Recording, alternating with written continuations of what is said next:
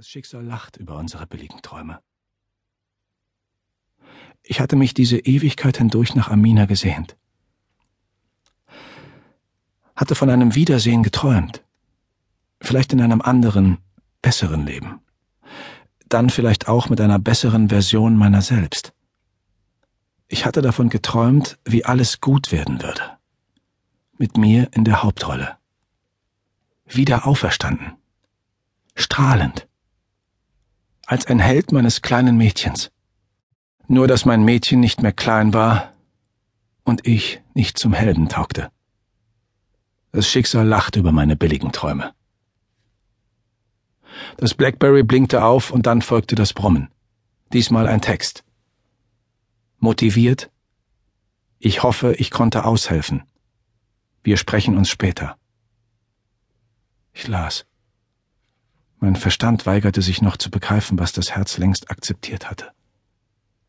Ich las die Nachricht wieder und wieder, ließ das Video laufen und fiel ganz nach unten, dorthin, wo keine Wut mehr ist und kein Heldentum. Ich fiel in die Hölle aus Schuld und meiner Scham. Wahrscheinlich war ich für ihn eine Art Maus, mit der er spielen konnte. Und vielleicht wäre das auch so gewesen. Vielleicht hätte ich mich seiner Überlegenheit gebeugt und auf Widerstand verzichtet hätte nicht versucht, das Unvermeidliche hinauszuzögern. Aber dann hatte er Amina aus seinem Hut gezaubert. Mein Mädchen. So vertraut. So fremd. So verletzlich. Der Typ hatte Amina in die Sache hineingezogen und damit meine Kapitulation unmöglich gemacht. Ich würde ihn bis ans Ende der Welt verfolgen, egal in welche Hölle hinein. Ich würde ihn finden. Ich würde ihn töten. Oder es zumindest versuchen, und bei diesem Versuch sterben. Ich verfrachtete die Kleine auf die Rückbank und dann trieb ich den Opel vom Friedhof weg, hinunter in das Viertel hinein. Der Bischof lebte am anderen Ende der Stadt. Und irgendwann wäre die ungewisse Gnadenfrist des Galeria-Kerls abgelaufen und ich würde liefern müssen. Was auch immer er wollte. Der Opel war ein betagter Veteran und seine Panzerung machte ihn schwer wie einen Elefanten. Ich hoffte Schlagloch um Schlagloch, dass mein Mietwagen nicht auseinanderfiel und als gewaltiger Schrotthaufen auf der Straße liegen blieb, bevor die Kleine und ich unser Ziel erreicht hatten.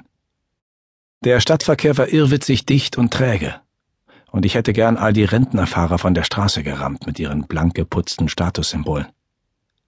Die Kleine schwieg auf der Rückbank, und mir war das ganz recht.